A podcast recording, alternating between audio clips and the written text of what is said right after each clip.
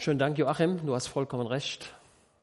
Es gibt nur einen Weg zum Himmel und das ist der schmale Weg und das ist der Weg, den Jesus freigemacht hat. Ihr habt heute keinen Gottesdienst mit mir. Ich bin nur ein unnützer Knecht. Ich bin nur ein Brotverteiler. Ähm, denn immer dann, wenn ich weiß, Mensch, dann und dann musst du die Predigt halten oder du sollst die Predigt halten, dann frage ich natürlich immer, Herr, was soll denn gepredigt werden? Und dann erlebe ich das oft so, dass ich sage, Herr, mein Kopf ist leer. Was soll denn gepredigt werden?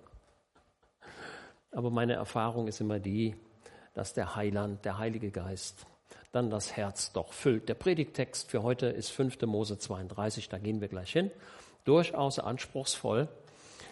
Ähm, und ich kann mich nicht erinnern, dass sehr viel darüber gepredigt worden wäre.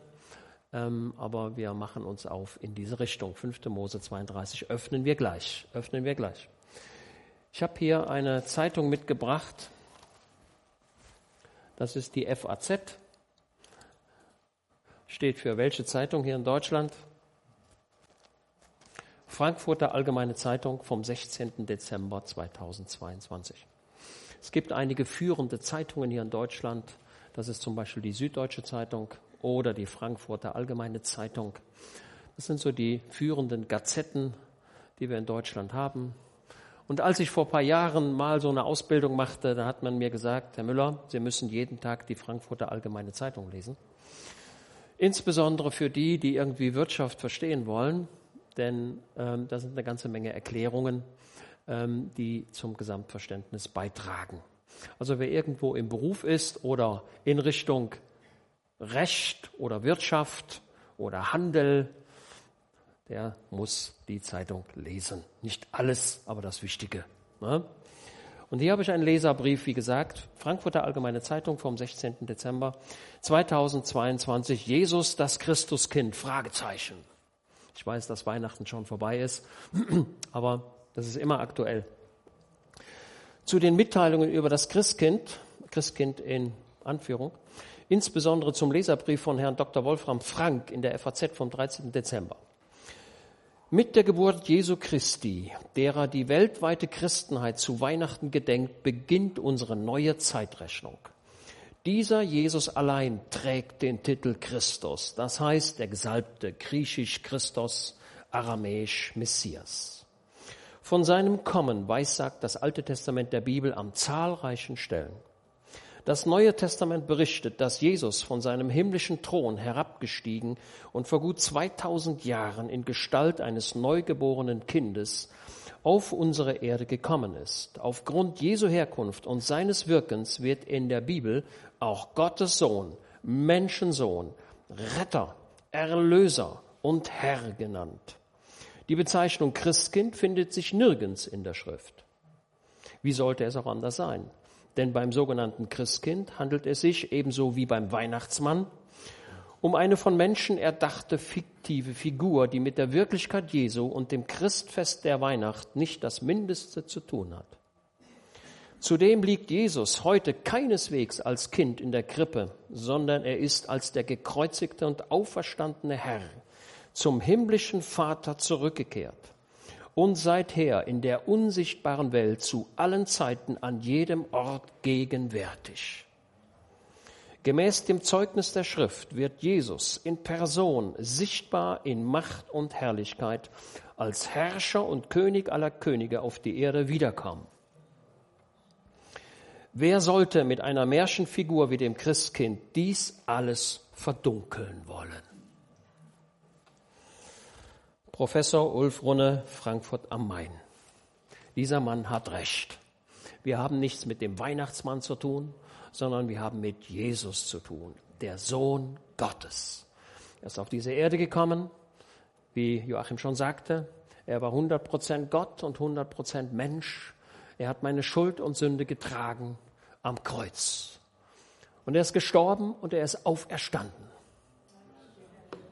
Und weil er auferstanden ist, habe auch ich das Wissen, nicht nur die Hoffnung, sondern das Wissen, dass ich auch mit ihm lebe in Zeit und Ewigkeit. Der Tod, der dich und mich ereilt, es sei denn, Jesus kommt vorher wieder, beziehungsweise er ruft die Seinen in den Himmel, ist nur eine Türe. Man verlässt den einen Raum und geht in den anderen Raum. Agatha, ne? Deine Mutter, ich habe gesehen in der Todesanzeige, da stand drin, called to glory. Sie war gläubig, richtig? Ja, wunderbar. Das ist das Beste, was es gibt, wenn ein Mensch gläubig ist. Denn er geht von einem Zimmer in das andere hinein. Und so müssen wir nicht traurig sein. Für Tote können wir nicht beten. Ich erlebe immer wieder hier und dort, das geht nicht. Wir können nur für Lebende beten und bitten. Und wir haben es in unserem Leben, auf, diesem, auf dieser Erde haben wir zu entscheiden, wo unser Weg sein wird.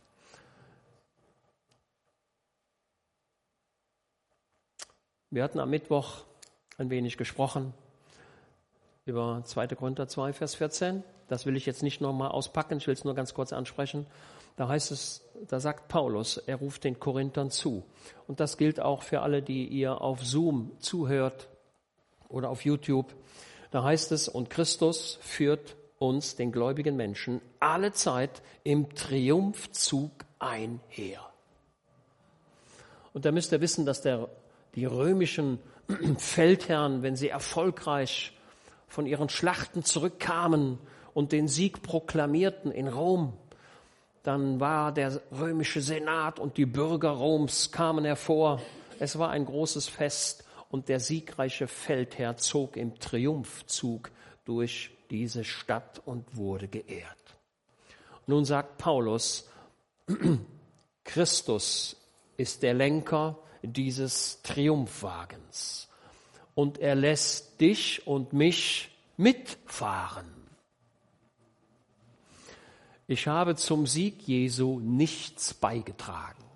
Ist hier jemand, der sagen kann, ich war damals in Jerusalem und ich habe dieses und jenes getan? Antwort nein. Du und ich, wir haben zum Erlösungswerk Jesu nichts beigetragen. Das Einzige, was ich getan habe, ich habe es verursacht durch meine Schuld.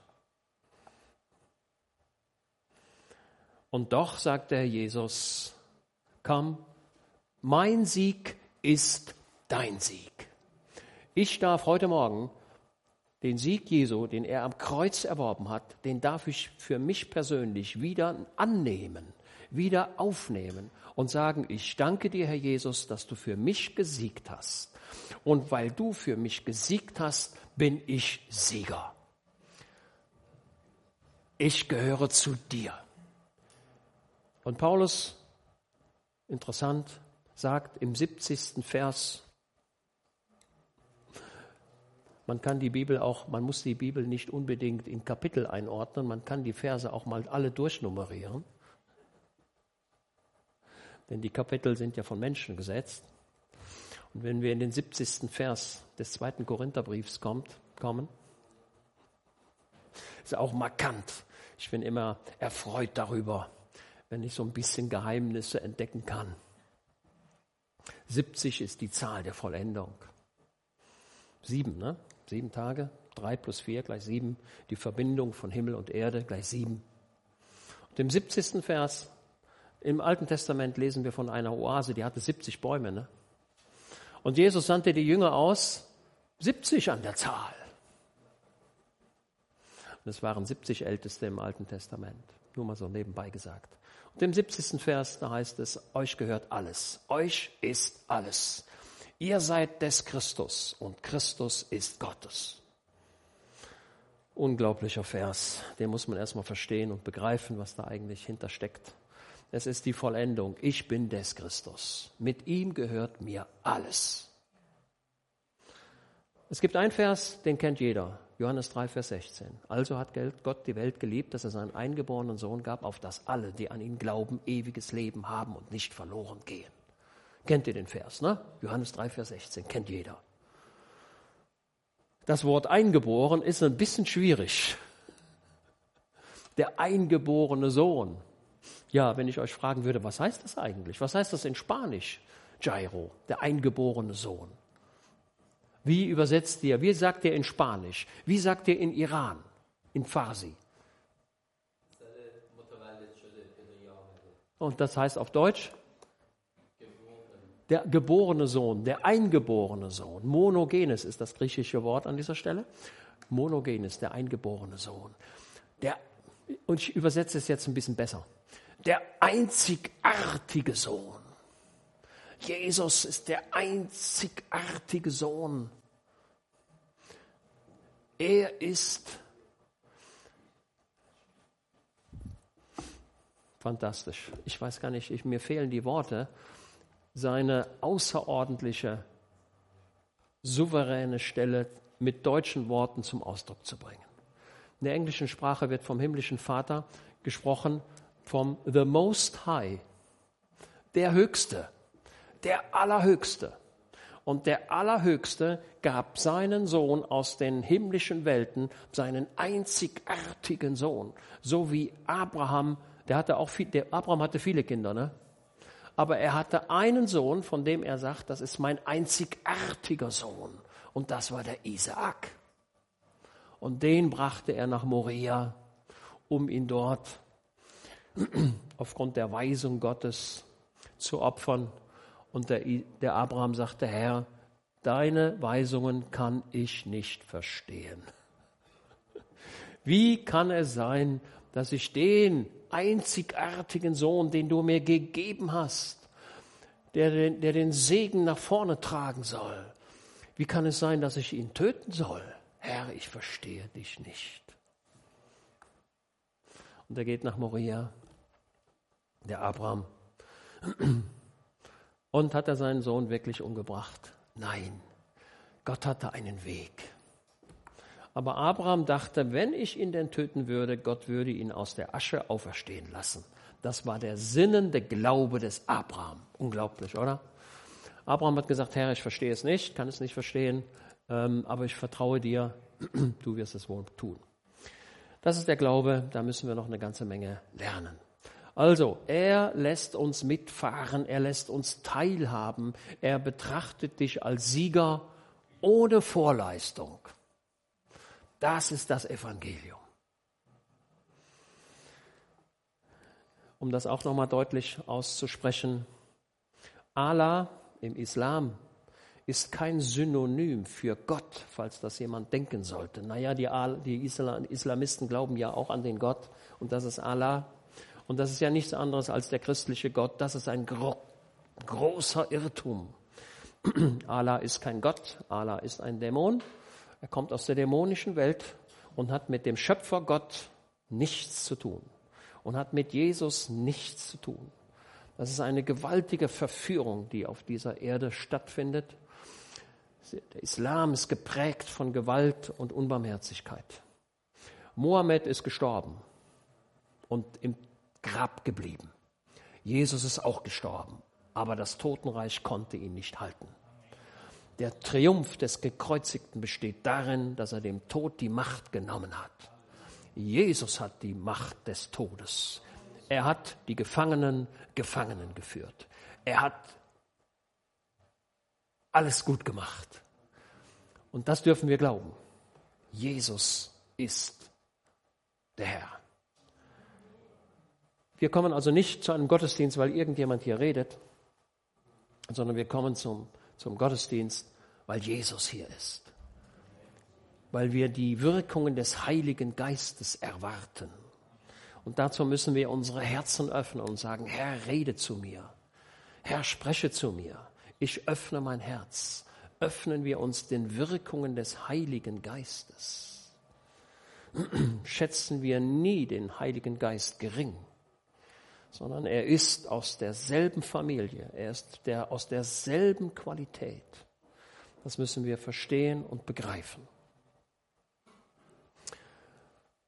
Okay, ich sehe auch, auch das will ich noch deutlich sagen, wenn wir das, wenn wir das Wort Gottes betrachten, müssen wir es immer ganz genau betrachten. Und ich sehe, wie fein der Heiland auch, als er die Gleichnisse sprach, auch Männer und Frauen gleichgewichtig betrachtet hat. Ich habe jetzt von Afghanistan gehört, dass in Afghanistan junge Mädchen, Frauen junge Frauen nicht mehr studieren dürfen. Und damit halbiert sich ein Land die Hälfte seiner Kompetenz. Afghanistan hat wirtschaftlich gesehen keine Zukunft. Wie schön ist es, dass wir hier im Westen leben, wo Männer und Frauen gleichwertig leben können. Das ist biblisch. Jesus hat nie einen Unterschied gemacht zwischen Mann und Frau der Gestalt, indem er gesagt hat, der Mann ist mehr wert als die Frau. Überhaupt nicht. Und wenn wir in die Bibel hineinschauen, dann sehen wir diese Feinheiten. Zum Beispiel Lukas 15. Ähm, da spricht Jesus von diesem Menschen, der 100 Schafe hat, von diesem Bauern, von diesem Mann, der 100 Schafe hat. Und eins verliert er. Und was macht dieser Mann? Er lässt die 99 übrig und sucht das eine, bis er es gefunden hat. Er verhört nicht vorher auf, bis er es gefunden hat. Vielleicht hat er eine Woche gesucht, vielleicht auch einen Monat und hat gesagt, ja, irgendwo muss das Schaf ja sein. Ich gebe es nicht auf. Das ist das, was Jesus tut. Jesus gibt dich nicht auf. Er geht dir nach. Und zwar so lange, bis er es findet. Und er hat es gefunden. Wunderbar für Leute, die beständig sind, ja, die nicht nach drei Monaten aufgeben oder nach drei Jahren, sondern ich sehe in der Bibel immer lange Zeiträume. Dieser Mann sucht dieses Schaf, bis er es findet, und dann nimmt er es auf seine Schulter und trägt es nach Hause. Und als er es nach Hause getragen hat, was macht er dann? Dann sagt die Bibel, und er ruft seine Freunde und seine Nachbarn und feiert mit ihnen. Dann hat er seine Mitbauern gerufen, hat gesagt, ey, kommt alle her. Ich habe das Schaf gefunden. Das ist ein Bild aus der Männerwelt. Ne? Und direkt dahinter kommt ein Bild aus der Frauenwelt. Ist das nicht fantastisch? Wie ist das zweite Bild, das Jesus bringt? Also 1 zu 99. Und dann, jetzt ihr Bibelleser, was kommt jetzt? Jawohl, er sagt jetzt, bringe ich euch ein Beispiel aus der Frauenwelt. Eine Frau hatte zehn Drachmen und eine hat sie verloren. Und sie kehrt das ganze Haus, auch unterm Teppich, guckt sie, wo das ist. Und sie sucht nach der Drachme so lange, bis sie es gefunden hat. Und als sie es dann gefunden hat, was macht sie? Da sagt die Bibel, und sie ruft alle ihre Freundinnen und Nachbarinnen. Und sie haben ein großes Fest. Ist das nicht fantastisch? Wie Jesus Männer und Frauen gleichwertig betrachtet. Und dann kommt das letzte Beispiel von dem verlorenen Sohn. Da haben wir das Verhältnis 1 zu 1. Ne? Also erst 1 zu 99, dann 1 zu 9 und zuletzt 1 zu 1. Da geht es dann um den himmlischen Vater, der seinen verlorenen Sohn zurückerwartet. Und dieser Vater hat Hoffnung. Denn was hat er gemacht? Er hat ein schönes Tier, hat er sich separiert. Also separat gestellt und hat ein Kalb gemästet und hat gesagt, wenn mein Sohn wiederkommt, dann will ich parat sein. Und dann hat er, also der gläubige Mensch darf auch Fleisch essen, ne? denn das ist das, was wir in Lukas 15 sehen. Der himmlische Vater hat ein schönes Kalb gemästet und das haben sie dann gegessen. Und auch bei Abraham war es so, als die drei himmlischen Boten kamen da hat der Abraham jetzt nicht gesagt, was machen wir denn für einen, was machen wir denn jetzt für eine, für eine vegane Leberwurst? Sondern da gab es ein richtiges, schönes Fest. Ich sage aber dazu, ihr dürft essen, was ihr wollt. Wenn ihr sagt, ich esse nur Apfelsinen, esst nur Apfelsinen. Und wenn der andere sagt, ich esse nur Kartoffeln, dann esst nur Kartoffeln. Ihr dürft nach dem biblischen Befund essen und trinken, was ihr wollt. Da gibt es kein Reglement. Aber ich sage dazu, bitte in Maßen. Ja? Okay. Das wollte ich auch nochmal sagen. Ähm, das zieht sich dann durch die ganze Bibel durch. Äh, da heißt es, und zwei arbeiten, zwei Männer arbeiten auf dem Felde. Einer wird genommen und der andere nicht, ne? Und dann kommt direkt das Beispiel dahinter. Jetzt erinnert euch mal. Was ist das Beispiel? Das sind die zwei, die auf dem Felde arbeiten und danach kommt das nächste Beispiel, das Parallelbeispiel. Und da heißt es, wie heißt es dort? Nee, nee, nee, nee, nee, das ist Matthäus 25. Nee, nee, nee, nee, das ist, nee, nee. Zwei Frauen mühlen, ne, drehen den Mühlstein. Zwei Frauen. Habt ihr? Wie schön. Er spiegelt das. Ein Beispiel für die Männer, ein Beispiel für die Frauen. Die Aussage ist identisch. Dann sagt Jesus in der Bergpredigt, ihr seid das Licht der Welt. Ne? Eine Stadt wird auf dem Berge gebaut. Ne? Und danach direkt kommt das Parallelbeispiel, wo die Lampe wird ja nicht unter das Bett gestellt, sondern sie wird hervorgeholt. Ein Bild, also wer, wer ist normalerweise Bauarbeiter? Männer. Ne?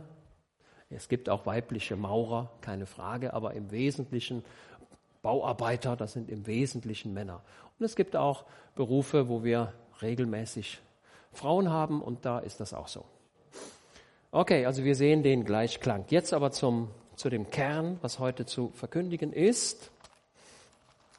Und ich betrachte mich heute nur als einer, der das, das was da ist, verteilt. Mehr mache ich nicht.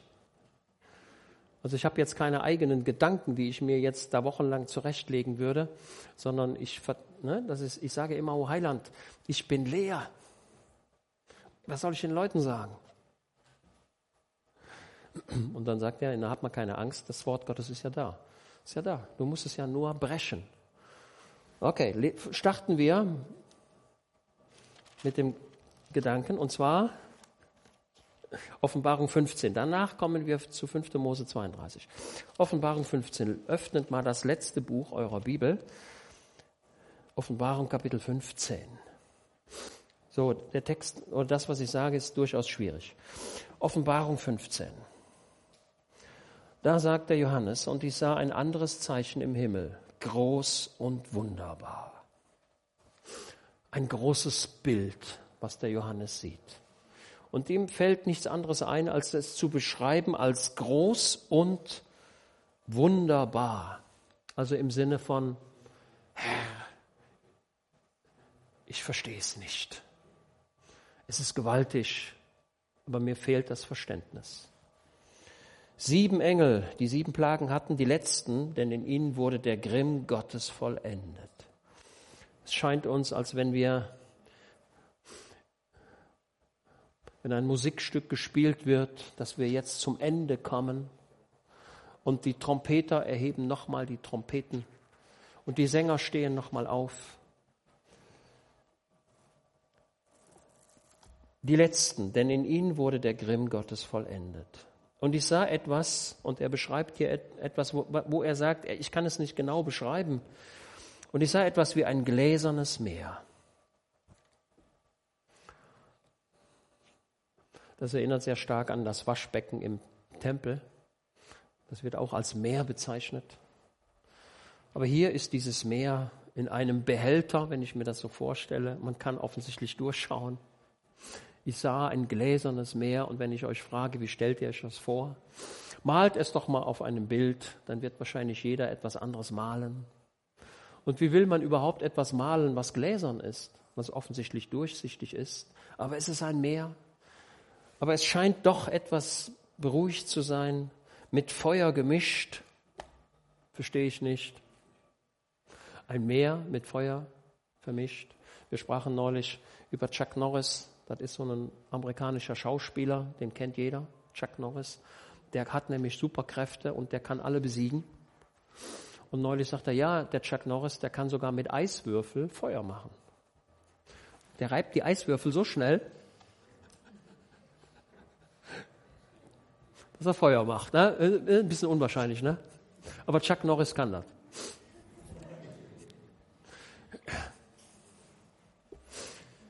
Und ich sah wie ein gläsernes Meer mit Feuer gemischt und sah die Überwinder. Er sieht die Überwinder. Über das Tier, über drei Sachen. Über das Tier und über sein Bild und über die Zahl seines Namens. Das, was hier verschlüsselt wird, das ist die antichristliche Welt die sich aufgemacht hat, das Christentum zu ersticken. Und er sieht hier die Überwinder, die treu geblieben sind. Liebe Gemeinde, ich bitte euch herzlich, bleibt bitte treu. Treue ist eine Eigenart Gottes. Und ich glaube sagen zu können, dass er sie sehr schätzt am gläubigen Menschen. Treue. Treue bedeutet, ich bleibe dabei. Die Gemeinde ist meine Familie. Ich wechsle die Gemeinde nicht wie ein Hemd. Die Gemeinde ist meine Familie. Ich stehe treu dazu. Ich bleibe dabei. Ich sehe, dass wir in den letzten Jahren viele junge Leute getauft haben, insbesondere aus dem iranischen Kulturraum. Und viele derjenigen sehe ich nicht mehr. Und von einem hörte ich, hat mir der Josef erzählt, den wir vor zwei Jahren getauft haben, der ist jetzt gestorben. Und in der Todesanzeige und in der, ja, in dem Umfeld gibt man dann Allah die Ehre für sein Leben. Habe ich das so ungefähr wiedergegeben, so ähnlich war es. Aber wenn der, Mensch, wenn der Mensch sich doch bekehrt hat, was hat er dann mit Allah zu tun? Hat er sich überhaupt bekehrt? Ich bin mir nicht ganz sicher. Auf jeden Fall sind hier die Überwinder über das antichristliche System an dem gläsernen Meer und stehen und sie hatten Harfen Gottes und sie singen zwei Lieder. Welche Lieder singen sie? Und sie singen das Lied Moses des Knechtes Gottes und das Lied des Lammes. Sie singen zwei Lieder oder vielleicht ist es ein Lied, das aus zwei Liedern besteht. Das Lied des Lammes, das haben wir in Offenbarung Kapitel 14. Und hier singen sie zwei Lieder, was vielleicht zu einem Lied zusammengewachsen ist. Und sie singen das Lied des Moses, des Knechtes Gottes und das Lied des Lammes und sagen. Und jetzt kommt der Hauptinhalt dieses Liedes. Groß und wunderbar sind deine Werke, Herr, Gott allmächtiger, gerecht und wahrhaftig sind deine Wege, o König der Nationen. Gott hat alles im Regiment. Also was ich schon mal vorab sagen möchte, ihr habt alle Angst vor der Zukunft weil wir eine ganze Menge Kriege sehen auf dieser Erde und die Kriegsfront ist nahe an Europa herangekommen. Sie ist eine Armlänge weg und es fehlt nicht viel, dass auch Europa in den Krieg eingebunden wird, wenn es nicht schon im Krieg ist. Und wir sehen im Balkanbereich eine Menge Dinge. Wir sehen, ich hatte das neulich schon mal gesagt, eine Menge Spannungsfelder zwischen Nordkorea und Südkorea. Und überhaupt auf dieser Erde sehen wir eine Menge Spannungsfelder. Indien, Pakistan, Nepal, China, Taiwan. In Afrika sehen wir viele Spannungsherde. Und wir sehen eine Zunahme an Problemen auf dieser Erde. Ne? Klimakatastrophe. Werden wir genug Lebensmittel haben, um die Menschen überhaupt zu ernähren und viele andere Dinge, die uns Angst machen. Aber wir gehören zu den Überwindern. Wir schauen auf Jesus. Er ist da.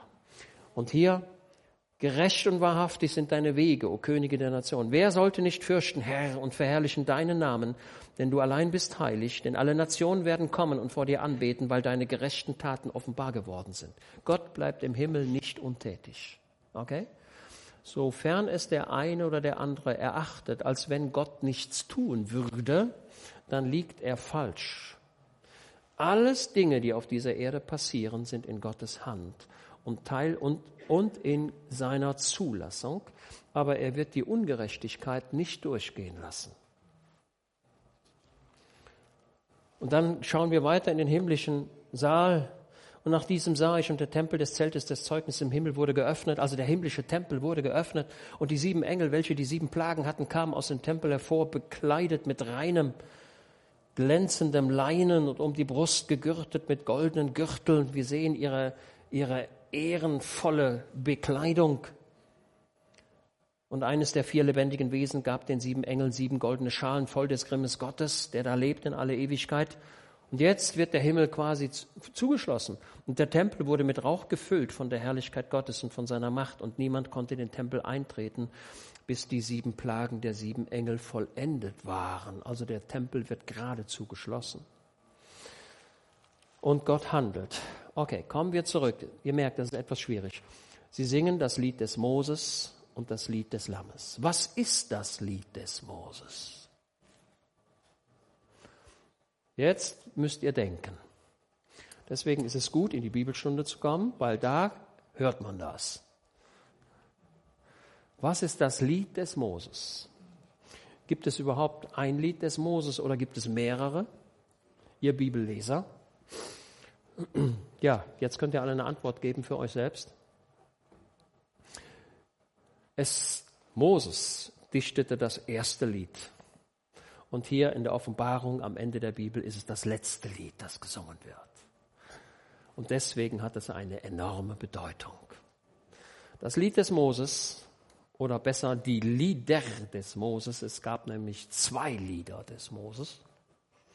Und an ein Lied erinnert ihr euch mit Sicherheit, das sang Moses und Miriam als sie durch das Rote Meer gingen und auf der anderen Seite durch das auf der anderen Seite aus dem Roten Meer hervorkamen und die Fluten des Roten Meeres schlugen zusammen und die Herrschaft Ägyptens war vorbei. 2. Mose 15. Da singt Moses das Lied des Sieges und gibt Gott die Ehre und sagt, er ist der, der uns errettet hat. Er ist der, der den Pharao geschlagen hat. Er hat uns mit mächtiger Hand aus Ägypten herausgeholt. Und Moses singt dieses fantastische Lied. Von Miriam wird es aufgenommen. Und sie holt ihre Mitfrauen, die sich gegenseitig, wechselseitig zusingen. 2. Mose 15. Aber das ist nicht das einzige Lied des Moses, denn es gab noch ein zweites Lied des Mose, das er 40 Jahre später komponierte. Habt ihr das gewusst? Jairo? Hm? Also 2. Mose 15 ist das Lied des Moses. Und es gibt Gott die alleinige Ehre. Geben wir in unserem Leben einzig und allein dem Heiland die Ehre. Und nicht Menschen. Ja, Menschen verdienen auch Ehre. Also versteht meine Worte nicht falsch. Also wenn jeder Mensch ist seiner Ehre wert, ne, ganz klar. Aber zur Erlösung habe ich nur Jesus. Also zweite Buch Mose, äh, zweite Buch Mose Kapitel 15 ist das Lied des Mose, das er dichtete, weil er die Größe Gottes sah. 40 Jahre später kommt ein zweites Lied und das ist eigentlich das, worüber ich sprechen möchte. Ich wollte jetzt nur den Rahmen erstmal nennen. Das finden wir nämlich in 5. Mose 32. 40 Jahre später, kurz vor dem Eintritt des Volkes Israel ins gelobte Land. Also wir sehen einmal den Auszug aus Ägypten, das ist eine Seite, und der zweite Schritt ist das Betreten des Landes Kanaan. Leider war beim Volk Israel waren 40 Jahre dazwischen. Oder besser gesagt 38 Jahre. Und dann kommen dann noch ein paar Monate dazu. Also insgesamt 40 Jahre so eine Interimszeit. Aber der Plan Gottes war eigentlich raus aus Ägypten und rein nach Kanaan. Allerdings waren beim Volk Israel einige dabei, die zweifelten an Gottes Größe und die sagten, wir haben Riesen gesehen, wir haben, wir können das Land Kanaan nicht. Das, das sind, das sind, die Leute sind zu stark. Wir können das Land Kanaan nicht einnehmen. Und nur zwei, nämlich welche? Josua und Kaleb, die sagten, doch, wir gehen voran. Also im Verhältnis 2 zu 10. das führte dazu, dass sie zunächst mal nicht in das gelobte Land eintreten konnten. Und wir haben eine Wüstenzeit von 40 Jahren, eigentlich eine verlorene Zeit. Und am Ende, kurz bevor sie das Land Kanaan betreten, ihr seht ja auch kapitelmäßig ist das ja schon fast am Ende, da singt Moses ein Lied. Und mir scheint, dass in der Offenbarung, Kapitel 15, wo auf das Lied des Mose Bezug genommen wird, möglicherweise auf beide Lieder Bezug genommen wird oder vielleicht doch hauptsächlich auf 5. Mose 32. Bin mir nicht ganz sicher. Ich konnte auch keinen finden, der mir diese Frage beantworten konnte. So, 5. Mose 32. Also kommen wir zu dem Kern der Verkündigung heute. Und das beginnt eigentlich äh, in 5. Mose 31, Vers 28, da fängt das eigentlich an. In meiner Bibel heißt, gibt es eine Überschrift Aufforderung zum Hören des Liedes des Moses. Und da heißt es 31 ab Vers 28, versammelt zu mir alle Ältesten, eure Stämme und eure Aufseher, dass ich diese Worte vor ihren Ohren, Ohren rede und den Himmel und die Erde gegen sie als Zeugen aufrufe. Es gibt keine stärkere Formulierung als dem, in dem Moses sagt, ich rufe heute als Zeugen auf die gesamte himmlische Welt und die gesamte irdische Welt. Was ich hier sage, ist bedeutungsvoll für alle. Der Zeuge ist der Himmel und der Zeuge sind auch die Menschen, die es hören. Alle. Denn ich habe erkannt, dass ihr nach meinem Tod ganz und gar zu eurem Verderben handeln und von dem Weg abweichen werdet, den ich euch befohlen habe. Eieieiei. Moses sieht Gefahren auf das Volk Gottes zukommen. Und er ist voller Sorge deswegen. Dann wird euch das Unheil treffen am Ende der Tage. Was wir hier haben, ist durchaus prophetisches Wort. Es ist nicht nur die erlebte Geschichte des Volkes Israel, sondern es spielt auch in unsere Tage hinein, weil ihr tun werdet, was böse ist in den Augen des Herrn. Also ich sehe in den letzten Jahren, in den letzten Jahrzehnten eine Zunahme an Bosheit auf diesem Globus. Menschen werden zunehmend böse, gewalttätig, herzlos, ohne natürliche Menschenliebe. Ich glaube, ihr könnt das bestätigen, wenn ihr die Medien lest, wie wir eine Verrohung der Gesellschaft haben. Weil ihr tun werdet, was böse ist in den Augen des Herrn, ihn zu reizen durch das Werk eurer Hände. Und Mose redete vor den Ohren des ganzen Versammlung Israels die Worte dieses Liedes zu Ende. Es ist ein Lied. Und ich habe es nochmal genau geguckt, es ist tatsächlich ein Lied. Ein Lied wird gesungen, ein Lied wird nicht gesprochen, es wird gesungen. Das Lied des Moses. Und jetzt kommt's, Kapitel 32. Horcht auf, ihr Himmel, ich will reden, und die Erde hört die Worte meines Mundes. Schaut mal, eine höhere Formulierung gibt es nicht. Mose hatte den Himmel zum Zeugen aufgerufen und die Erde zum Zeugen aufgerufen und ihr sagt, Moses, horcht auf, ihr Himmel. Er schaut in den Himmel und er sieht den himmlischen Vater. Er sieht seinen einzigartigen Sohn, Jesus, im himmlischen Thronsaal. Er sieht er sieht die himmlischen Wesen. Er sieht die Cherubinen, die Seraphinen, den himmlischen Rat. Also, der Himmel ist facettenreich. Der Himmel, falls sich jemand vorstellen sollte, der Himmel besteht aus Gott und Engeln, dann ist das viel zu kurz. Es gibt unendlich viele himmlische Wesen.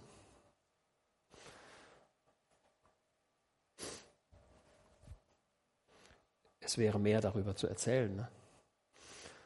Bei Hiob wird uns der Blick geöffnet in den himmlischen Thronsaal, wo die Söhne Gottes zusammenkommen. Ne? Und selbst Satan hat Zutritt im himmlischen Thronsaal. Horch auf, ihr Himmel, ich will reden und die Erde hört die Worte meines Mundes. So, jetzt kommt's. So, jetzt, ne? Jetzt kommt's. Wie Regen träufle meine Lehre. In diesem Vers 2 kommt, kommt der Regen viermal vor. Ich lese es erstmal komplett. Wie Regen träufle meine Lehre, wie Tau riesele meine Rede, wie Regenschauer auf frischem Grün und wie Regengüsse auf welkes Kraut. Wer eine schöne Sprache pflegen möchte, der muss die Bibel lesen. Hier kommt der Regen viermal vor. Das erste, wie Regen träufle meine Lehre. Die Lehre, das ist die Doktrin. Lehre. Und wenn jemand jetzt Physik studieren will, dann kann er das nicht an einem Tag machen, sondern da muss er vorne anfangen und muss dann vielleicht zwei, drei oder zwanzig Semester lernen, bis er dann die Chemie oder die Physik oder die Mathematik beherrscht. Ne? Also Mathematik kann man nicht an einem Tag lernen, da braucht man viele Tage. Die Lehre, die kommt Stück für Stück. Und Moses sagt hier, oh Gott, mein Volk braucht Lehre, braucht Unterweisung. Und diese Unterweisung kommt Stück für Stück für Stück. Und wir sollen im Glauben wachsen. Haben wir den Gedanken? Regen des Segens soll fließen, Regen des Segens. Ja? Wir brauchen den Regen, wir brauchen die Tropfen der Lehre. Das ist immer sehr maßvoll. Ja? Und dann, wie Tau riesele meine Rede. Das ist das gesprochene Wort Gottes. So, in Israel regnete, regnete es im Winterhalbjahr und im Sommer war es immer trocken. Und wie gelang es den Pflanzen trotzdem zu leben? Was hat Gott geschickt?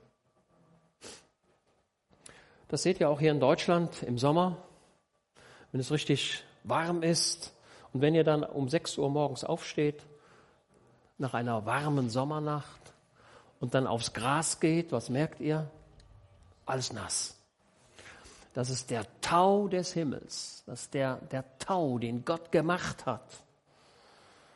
Die Rede Gottes wirkt wie die morgendliche Befeuchtung, die absolut notwendig ist. Also der gläubige Mensch braucht Lehre des Wortes Gottes und er braucht andauernd täglich das gesprochene Wort, damit er leben kann. Okay? So, ich denke an mich selbst und rede zu mir selbst wir brauchen jeden Tag Wort Gottes. Ne? Und da merkt ihr schon, der größte, einer der größten Feinde in deinem Leben ist deine Trägheit und deine Faulheit und auch meine. Es gibt Feinde in unserem Leben, die können wir leicht besiegen und es gibt Feinde, die sind etwas stärker. Und einer dieser Feinde hat einen Namen. Dieser Name heißt Trägheit, Müdigkeit. Ja, wir müssen den, diesen, diesen, diesen Feind der Müdigkeit, der Trägheit besiegen, indem wir sagen, Herr Jesus, ich bin jetzt, habe jetzt überhaupt keine Lust, aber das interessiert mich gar nicht. Ich gehe vorwärts. Wir brauchen jeden Tag das Wort Gottes. Okay? Also wir brauchen die Lehre, wir brauchen das gesprochene Wort. Wie Regenschauer auf frischem Grün wie Regengüsse auf welkes Kraut.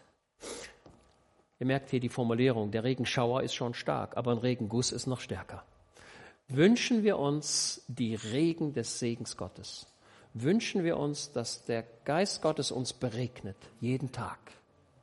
Und Moses sieht hier die Situation, manches ist welk, manches ist dem Tode nahe. Und jetzt werde ich ganz praktisch und möchte zu deinem Herzen reden. Gott lässt dir heute mitteilen, dass er dich betrachtet als ziemlich welk, als ziemlich trocken. Und er sagt dir, pass mal auf, in deinem Leben ist eine trockene Situation und du bist dem Tode nahe.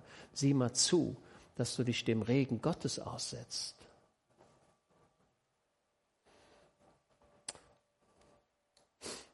Also ich rede jetzt zu dir persönlich. Ja, ihr merkt, Gott kann durch die Gaben des Heiligen Geistes reden. Er hat viele Arten zu reden. Er kann durch Träume reden. Ja, aber ich weiß, dass er hauptsächlich auch durch die Predigt redet zum Menschenherzen. Er redet zum Menschenherzen. Ich bin nichts anderes als ein Sprachrohr, sonst gar nichts. Also,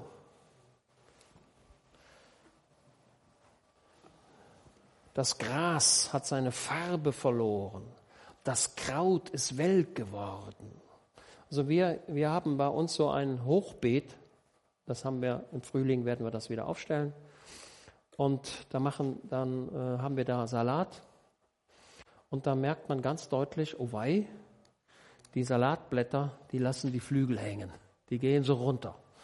Und das ist ein Signal dafür, dass wir sehr schnell mit der Gießkanne dahin gehen und dann geben wir Wasser und dann in einer Stunde ist das alles wieder oben.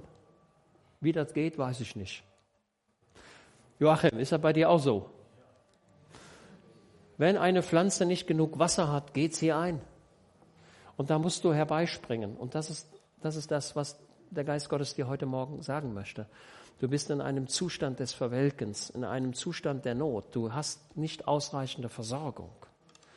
Und das kannst du nur abstellen, indem du die Kanäle der Versorgung öffnest und sagst, Herr, ich begehre dein Wort, ich suche dich, ich mache mich auf. Na? Der verlorene Sohn, der sagte, ich will mich aufmachen. Das ist eine Willensentscheidung. Ich will es. Es wäre schön, wenn du heute Morgen die Entscheidung triffst und sagst, Herr, ich will dich suchen mehr als je zuvor. Ich will jetzt schon wissen, wie es im Himmel aussieht. Okay? Und dann sagt Moses, denn den Namen des Herrn rufe ich aus, gebt Ehre unserem Gott. Seid ihr alle mit einverstanden? Ne? Und jetzt wird Gott beschrieben. Wie ist Gott? Und der erste, das erste, der erste Begriff, der hier fällt, ist Jesus oder Gott im Himmel ist der Fels. Rock. Spanisch. Rockas. Ne? Aber da gibt es noch eine Unterschiede. Rockas, das sind Steine. Aber es gibt die Gefels, die, die, die Felsmassive, also die Alpen, ist auch ein Stein.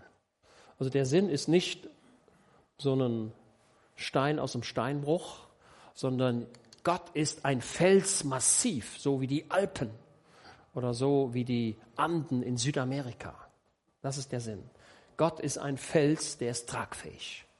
Was sind die Eigenschaften? Vollkommen ist sein Tun, denn alle seine Wege sind recht. Ein Gott der Treue und ohne Trug, gerecht und gerade ist er. Habt ihr die Formulierungen? Gott ist ein Fels, auf dem ich stehen kann. Er ist tragfähig. Und Gott ist gut. Jetzt werdet ihr sagen, ja, wir haben aber eben vom Grimm Gottes gehört. Der Grimm Gottes.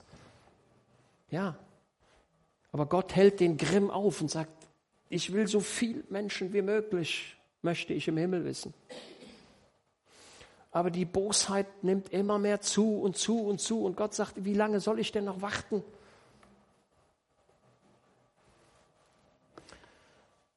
So, also Gott ist gut.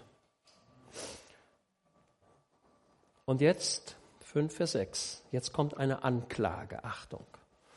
Jetzt kommt eine neue Strophe in diesem Lied. Ein neuer Aspekt. Es versündigte sich gegen ihn eine verkehrte und verdrehte Generation. Merkt ihr? Gott hat alles getan.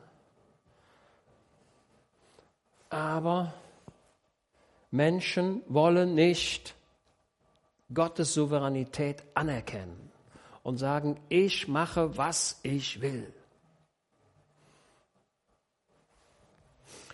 Es versündigte sich gegen ihn eine verkehrte und verdrehte Generation. Und mir scheint, diese verdrehte Generation hat in den letzten Jahren, in den letzten Monaten zugenommen. Nicht seine Kinder sind sie, sondern ihr eigener Schandfleck. Ihr habt gemerkt, dass was so die Beziehung zwischen Mann und Frau betrifft, dass wir da eine Veränderung in den letzten Jahrzehnten hatten, dass bei manchen Kindern, dass manche Kinder, und mir tut es leid, das so zu sagen, sie ermuntert werden, doch mal zu prüfen, ob sie Junge oder Mädchen sind. Das ist nicht gut. Das ist nicht gut. Und die Beziehung zwischen Mann und Frau wird immer, wird immer mehr aufgelöst und jeder macht, was er will. Nicht nur, dass zwei Männer heiraten können oder zwei Frauen heiraten können, es können auch drei Männer heiraten oder vier Frauen. Alles geht heute. Und ihr habt gesehen, in den Ausschreibungen, wenn die Firmen oder wenn die Behörden Stellen ausschreiben, da sagte man früher, früher war das kein Problem, da sagte man Männer oder Frauen, egal. Und heute steht da MWD. Habt ihr das schon mal gesehen? Da habe ich gesagt, MWD, als ich das zum ersten Mal sah, habe ich gesagt, MWD, was ist denn, was ist das denn? MWD? Da muss ich mal googeln. Also es gibt Männer, Frauen und dann das D steht für divers. Ist nicht gut. Gott schaffte Mann, Mann und Frau. Also das ist doch deutlich, oder? Ich sehe wohl, dass es vielleicht im Einzelfall da ein Problem geben kann, aber vom Grundsatz her bleibe ich dabei. Nicht seine Kinder sind sie, sondern ihr eigener Schandfleck. Wollt ihr so dem Herrn vergelten, törichtes und unweises Volk? Fragezeichen. Ist er nicht dein Vater, der dich geschaffen hat? Er hat dich gemacht und dich bereitet. Also Moses sagt, ey, wer hat dich denn gemacht? Gott hat dich gemacht. Wie hat er dich gemacht? Aus Erde hat er dich gemacht. Und dann hat er seine lebendige Seele in den Adam eingeblasen. Okay? Der Mensch ist Gottes Werk. Er hat dich gemacht. Geben wir doch dem Schöpfer die Ehre, oder? Er hat dich gemacht und dich bereitet. Und jetzt kommt ein Rückblick über sieben Verse, sieben bis 14. Ich lese es mal ganz kurz, um auch vielleicht die eine oder die andere Ermunterung auszusprechen. Denk an die Tage der Vorzeit, gebt Acht auf die Jahre von Generation zu Generation. Frag deinen Vater, er wird es dir kundtun. Deine Ältesten, sie werden es dir sagen. Als der Höchste den Nationen das Erbe austeilte, als er die Menschenkinder voneinander schied, also die Nationen, ne? da legte er fest die Grenzen der Völker nach der Zahl der Söhne Israel. Schwieriger Vers, ne? Als Deutschland den Krieg verloren hatte und viele Millionen Juden getötet hatte, wurde Deutschland territorial kleiner. Ob das ein Wort, ob dieses Wort in diese Richtung zielt, könnte sein. Gott setzt die Grenzen der Völker nach der Zahl der Kinder Israel. Weiß ich nicht genau. Ich weiß wohl, dass die Nationen vertreten werden im Himmel durch Engel. Okay. Denn der Anteil des Herrn ist sein Volk, Jakob, das Maß seines Erbteils. Interessante Formulierung. Ne? Also mir scheint, das Volk Israel spielt eine entscheidende Rolle. Von immer und auch in Zukunft. Und der Endkrieg wird nicht in Europa stattfinden, sondern in Israel. So wie es das Wort Gottes sagt. Er fand ihn im Land der Wüste und in der Öde, im Geheul der Wildnis. Er umgab ihn, gab Acht auf ihn, er behütete ihn wie seinen Augapfel. Lieber Zuhörer, liebe Geschwister, schaut mal hier. Gott sagt, ich habe dich gefunden aus der Öde, im Geheul der Wildnis. Schaut mal, was für eine Formulierung. Ich habe dich gesucht und ich habe dich gefunden und du bist gläubig geworden. Und er behütete ihn wie seinen Augapfel. Schau mal, was ist das empfindlichste Organ an deinem Körper? Wo kannst du nichts vertragen?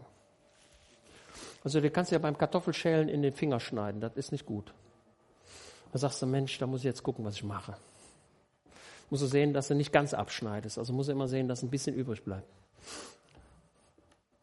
Leider wachsen Finger nicht nach. Bei manchen Tieren ist das anders, da wächst das nach. Aber bei Menschen, wenn der Finger ab ist, ist er ab. Aber welches Körperteil ist extrem empfindlich?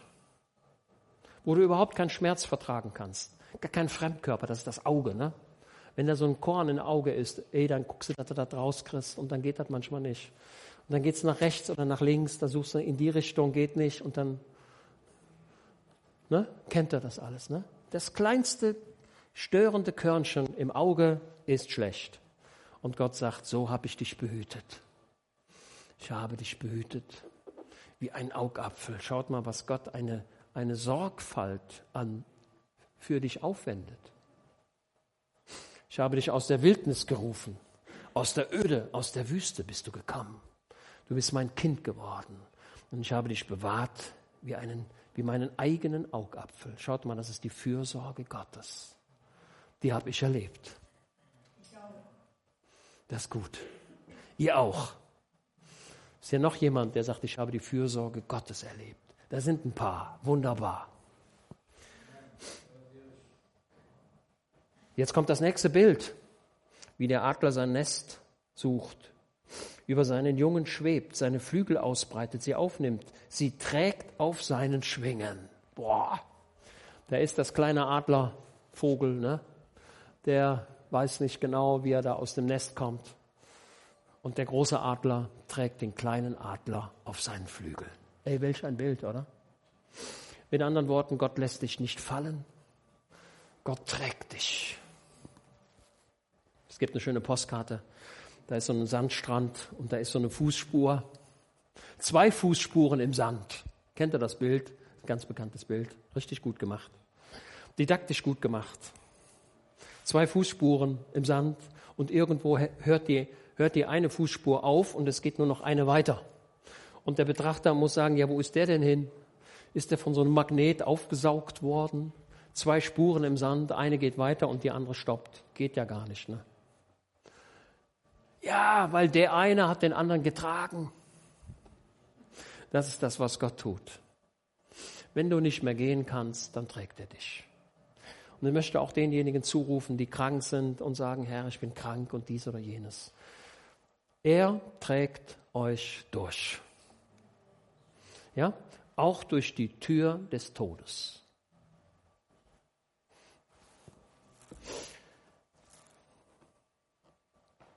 So leitet ihn der Herr allein und kein fremder Gott war mit ihm. Also der, der die Fürsorge erfährt, das ist der, der mit Gott rechnet, das ist der, der auf dem Fels steht. Und jetzt kommt ein weiteres Bild. Er ließ ihn einherfahren auf den Höhen der Erde, wie immer wir uns das vorzustellen haben. Und er aß die Früchte des Feldes. Er ließ ihn Honig saugen aus dem Felsen und Öl aus dem Felsenkiesel. So, jetzt frage ich euch. Kann denn ein Stein Öl geben? Und der, die härtere Form des Steines ist der Kiesel. Wie kann ich denn da Öl rausholen? Mir scheint, das Bild ist das, da sind die Ölbäume in Israel, ne? Das sind die Ölbäume.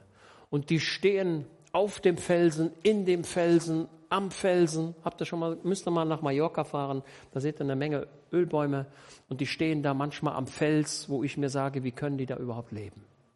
Und trotzdem sind die Ölbäume dort und geben das Öl. Das ist das, was das Wort Gottes sagt. Wenn du auf meinem Fels stehst, werde ich dir Öl geben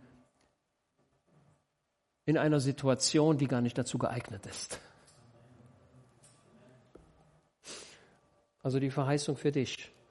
Schau auf Jesus, bleib bei ihm. Er verheißt dir Öl in einer Atmosphäre, die nicht geeignet ist, Öl zu geben. Öl kommt aus dem Felsen. Merkt ihr das Bild?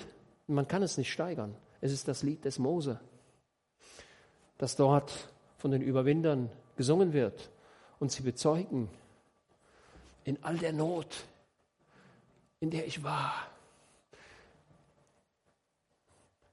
überall da, wo ich nicht mehr weiter wusste, in den unmöglichen Situationen, hat Gott mir Öl aus dem Stein gegeben. Das ist das Lied der Überwinder.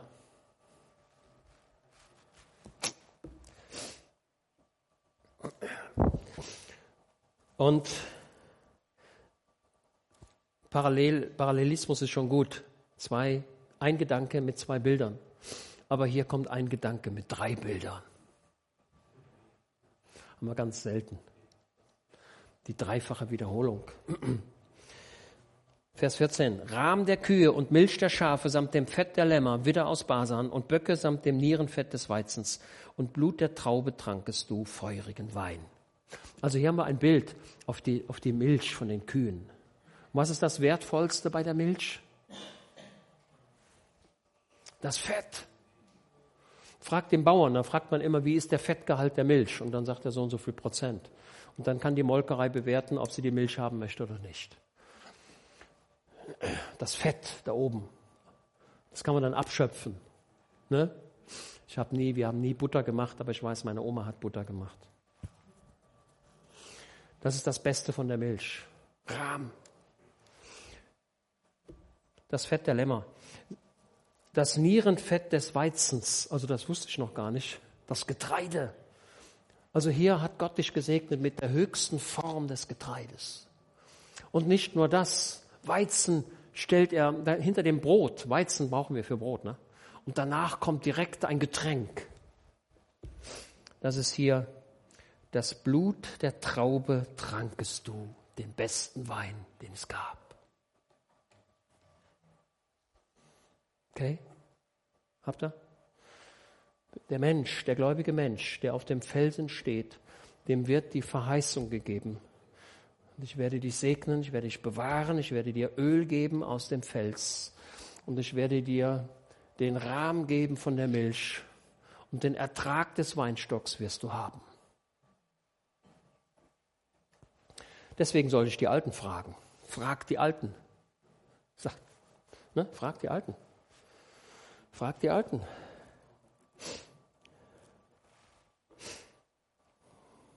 Und jetzt pass auf. Und jetzt schilder ich wieder deine Situation und meine auch.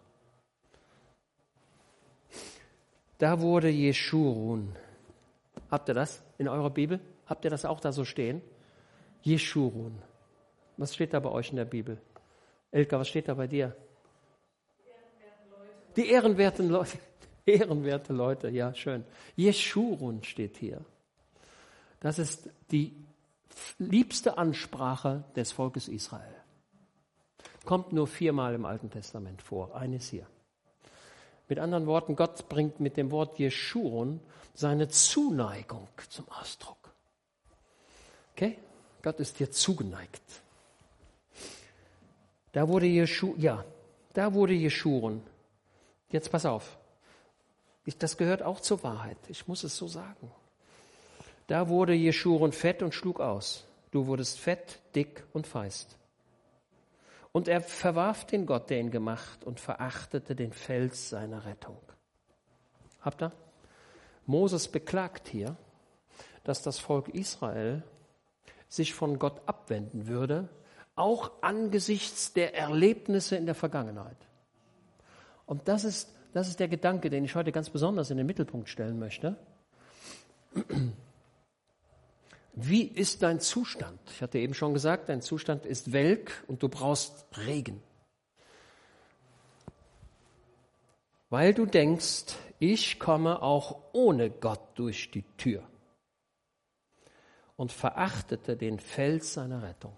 Wie viele gläubige Menschen, auch hier in der Lothringer Straße 21, verachten die erlebte Errettung.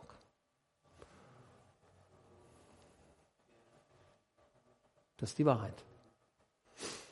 Und Gott beklagt es. Ey, er hat dich gemacht. Sie reizten ihn zur Eifersucht durch fremde Götter, durch Gräuel kränkten sie ihn. Jetzt werdet, jetzt werdet ihr sagen, ja, Gott, Gott sei Dank habe ich keinen Götzendienst. Da bin ich mir nicht so sicher. Der Götzendienst, Götzendienst ist all das, was du mehr liebst als Jesus kannst sagen, Urlaub ist für mich das Wichtigste, was ich habe. Alles muss dem untergeordnet sein. Oder du sagst, das Wichtigste in meinem Leben, das ist mein Hobby. Und wenn Versammlung ist, ist egal, Hobby ist entscheidend. Also hier beklagt Moses und er sieht es schon vorgreiflich. Es würden viele, würden, würden, würden sich von diesem Fels herabbegeben und würden sagen, was brauche ich Gott noch? Ich habe doch alles. Und wenn ich krank bin, brauche ich nicht den Heiland, dann gehe ich zum Doktor. Ne? Und wenn ich was verliere, brauche ich auch keinen Gott, dann gehe ich zur Versicherung. Aber ich sag mal, das trägt nicht. Die Versicherung ist eine schöne soziale Errungenschaft. Gott sei Dank, dass es Versicherungen gibt, um Menschen in der Not zu helfen. Aber sie, geben, sie bringen dich nicht in den Himmel. Ich sah jetzt den Putin, das ging durch die Medien, da ist ja jetzt das russisch-orthodoxe Weihnachtsfest und der Putin begab sich da in diese russisch-orthodoxe Kirche und da stand er da und ich sage mal, der ärmste Mensch auf dieser Erde da müsst ihr mal gucken in sein Gesicht, wie der da stand. Als wenn ihm die Tore der Ewigkeit geöffnet worden wäre. Ne? Und schau mal, pass mal auf, dein Leben geht zu Ende. Wie willst du vor Gott stehen?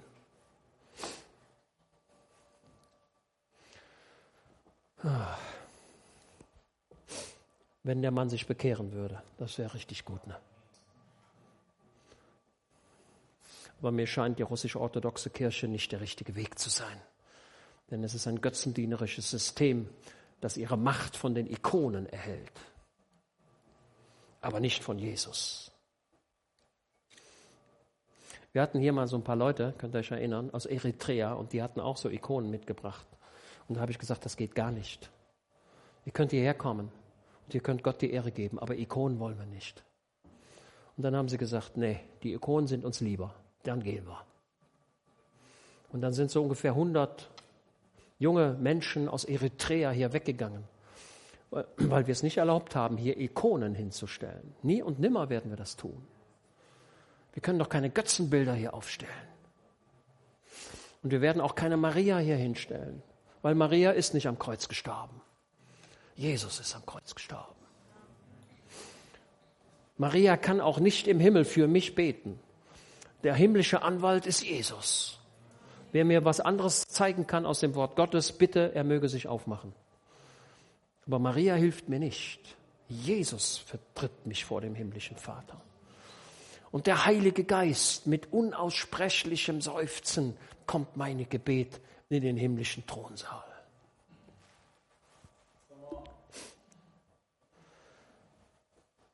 Sie reizten ihn zur Eifersucht durch fremde Götter, durch Gräuel kränkten sie ihn. Also ich sag mal, jede Tat in deinem Leben, wo du, wo du irgendwas wichtiger erachtest als Jesus, ist ein Stich in das Herz des Heilandes. Wo er sagt, oh, ich habe für dich alles getan.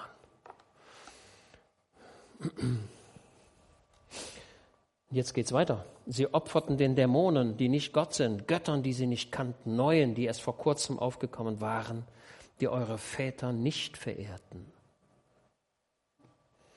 Der Felsen, der dich gezeugt, täuschtest du und vergaßest den Gott, der dich geboren. Schaut mal, also was, ich, was mir scheint, dass ich zum Ausdruck bringen möchte, bitte komme zurück zum Heiland. Du hast Mangelerscheinungen in deinem Leben. Du hast andere Prioritäten gesetzt. Komme zurück. Täusche nicht den Heiland. Er will dich segnen. Jetzt geht es weiter, 19 bis 27, das nächste Kapitel. Ich muss zum Ende kommen, tue ich auch. Und der Herr sah es und verwarf sie aus Unwillen über seine Söhne und seine Töchter. Er sprach, ich will mein Angesicht vor ihnen verbergen. Da habe ich mir in meiner Bibel reingeschrieben, oh nein. Gott sagt, ich will mein Angesicht vor euch verbergen. Offenbarung 15, ne? Der himmlische Saal wird verschlossen. Gott sagt, ich will mein Angesicht vor dir verbergen. Deswegen scheint es mir, dass ich sagen muss, eile, rette deine Seele, komm zum Heiland, wieder neu. Er möchte dich segnen. Er sieht eine Distanz, die eingetreten ist und die muss beseitigt werden. Nicht nur reduziert werden, sondern beseitigt werden. Der Heiland möchte dich in Armeslänge haben. Ja, in Armeslänge.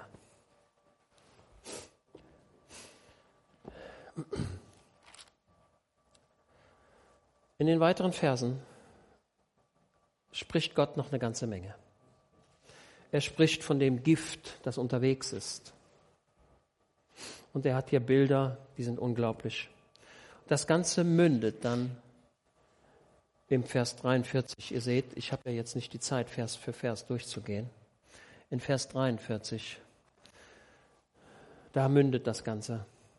Lass jauchzen, ihr Nationen, sein Volk, denn er rächt das Blut seiner Knechte und Rache wendet er auf seine Gegner zurück. Und sein Land, sein Volk entsühnt er. Mir scheint ein Bild auf das tausendjährige Reich. Das ist der, das ist, das ist Offenbarung 15. Und sie singen das Lied des Moses. Ja? Sie singen, das Lied des Moses und das Lied des Lammes. Gerecht ist Gott und er führt seinen Plan zur Vollendung. Ja, ich sehe 11.45 Uhr, es muss zum Ende kommen. Ähm, versucht das ein bisschen mehr zu verstehen. Ja, lest nochmal 5. Mose 32 und versucht Vers für Vers das zu verstehen und zu sagen, Herr, erkläre mir dies. Aber eins ist sicher, er möchte dich heute Morgen mit neuem Regen übergießen. Du sollst wachsen. Erinnere dich das, was in der Vergangenheit war, wie Gott dich gesegnet hat und wie es heute ist. Komme zurück zum Heiland. Ja? Stehen wir auf und beten.